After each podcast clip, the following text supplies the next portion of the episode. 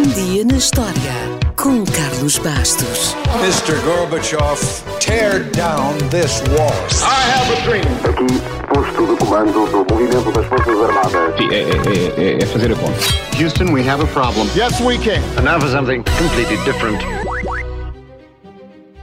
Foi a 7 de abril de 1795 que em França foi estabelecido o sistema métrico decimal. You know what they call a, a quarter pounder with cheese uh, in Paris?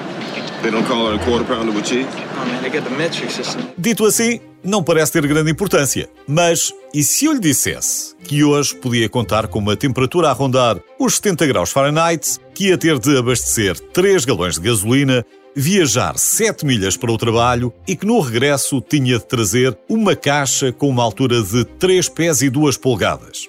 A coisa já mudava de figura, não era?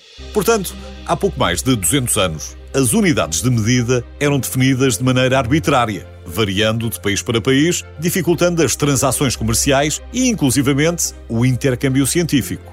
As unidades de comprimento eram quase sempre derivadas das partes do corpo e quase sempre do rei de cada país. O pé, a polegada, a jarda. A jarda, por exemplo, é a unidade de comprimento básica em alguns sistemas e foi regulamentada no século XII por Henrique I de Inglaterra, que fixou a jarda como a distância entre o seu nariz e o seu polegar com o braço estendido.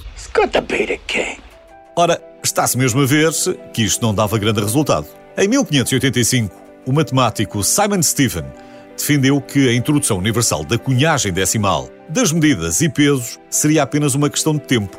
Mais de um século depois, John Wilkins, o secretário da Royal Society, apresentou a primeira ideia de um sistema métrico. Porém, como sabemos, a ideia não vingou em Inglaterra. Foi durante a Revolução Francesa que a ideia de um sistema unificado saiu do papel porque os diferentes sistemas de medidas causavam grandes discussões. O problema não eram as diferentes unidades, mas os diferentes tamanhos das unidades. Assim, os líderes da Assembleia Nacional Constituinte decidiram cortar o mal pela raiz e criar um novo sistema. Foi pedido à Academia Francesa de Ciências para que criasse este sistema. Usaram então o nosso planeta como referência. Traçaram uma linha, um meridiano, do Polo Norte ao Equador e definiram essa distância como 10 mil quilómetros. Então, um metro passou a ser a décima milionésima parte do meridiano. Atualmente, há formas mais precisas de ser calculado em laboratório, mas os dois protótipos de platina que representam o metro e o quilograma ainda hoje estão conservados no Escritório Internacional de Pesos e Medidas, em França.